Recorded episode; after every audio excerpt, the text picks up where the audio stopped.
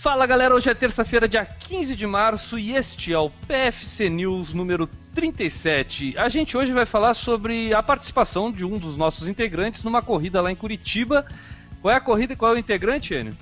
Então, a corrida foi a décima corrida e revezamento entre parques lá em Curitiba. E se é lá de Curitiba, quem foi é o Maurício. Maurício Geronasso. Sóbrio. E aí, Maurício, o que, que tu conta pra gente dessa corrida aí? Então, galera, essa é uma tradicional prova de Curitiba que geralmente ela, ela abre o calendário de corridas de ruas aqui da cidade. Tá? Juntamente com essa prova é, foi realizada a segunda edição dos 25 km de Curitiba. O revezamento entre parques é, é uma prova de 25 km tá, que passa pelos principais parques de Curitiba. Essa prova pode ser feita em dupla ou quarteto. E daí, é claro, a segunda edição que é, prevê que a pessoa pode fazer os 25 km sozinho. Tá? Eu fiz pela segunda vez essa prova. É uma prova extremamente pesada devido à sua altimetria. Tá? A gente tem que ressaltar aqui que é uma prova, por ser realizada pela Prefeitura de Curitiba, é uma prova gratuita.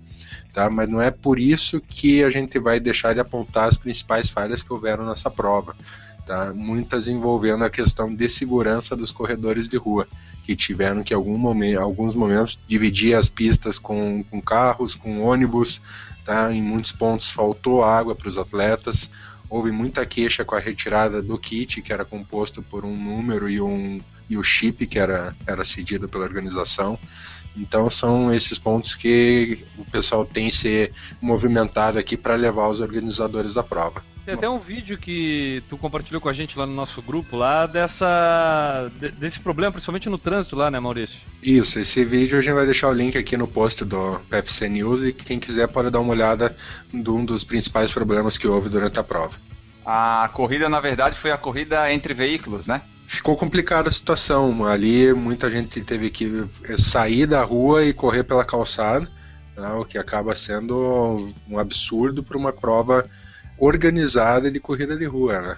O que eu achei estranho ali, eu não sei que parte da prova que era aquela que está ali no vídeo, mas pareceu uma coisa assim que o pessoal decidiu sair correndo, sabe? Um grupo de amigos decidiu sair correndo porque não tinha nenhuma demarcação de onde era a pista para correr, tava gente na calçada, gente de um lado com ônibus, gente do outro. Justamente, porque aquele ponto era para a rua estar fechada só para os atletas. Ah, deveria estar então. Deveria estar fechado. A gente não sabe se houve uma falha do, da pessoa que estava cuidando da fiscalização do trânsito ou se foi uma falha de realmente não terem fechado aquele trecho. Eu tive problema em dois ou três pontos que eu tive que dividir a pista com o ônibus. Inclusive o ônibus passando ao nosso lado, buzinando para a gente sair da frente. E uma dúvida, qual foi o problema da retirada de kit se só tinha um número e um chip? Que problema, problema que pode dar? Foi a alteração do local da entrega. Tá? Eles ah. acabaram tirando de um local central por um local que muitas pessoas não consideram de fácil acesso e não havia estacionamento facilitado para isso. Acabou sendo num bairro dentro de uma loja aqui de Curitiba. É isso aí. Então, infelizmente, uma prova cheia de problemas, né, Maurício? A gente não pode dar uma nota 10, infelizmente. Eu acho que talvez se puder dar uma nota 7. Que nota tu daria, Maurício? Eu daria uma nota 7, realmente. É a quinta vez que eu faço essa prova e realmente esse foi o primeiro ano que a gente teve vários problemas que tiraram o brilho dessa prova, que é uma prova sensacional aqui na cidade. Beleza, o organizador não se pronunciou oficialmente sobre isso? Ainda não, é uma prova organizada pela Prefeitura de Curitiba, que a gente sabe da responsabilidade deles, o know-how que eles têm, e com certeza isso aí será sanado em, em eventos futuros.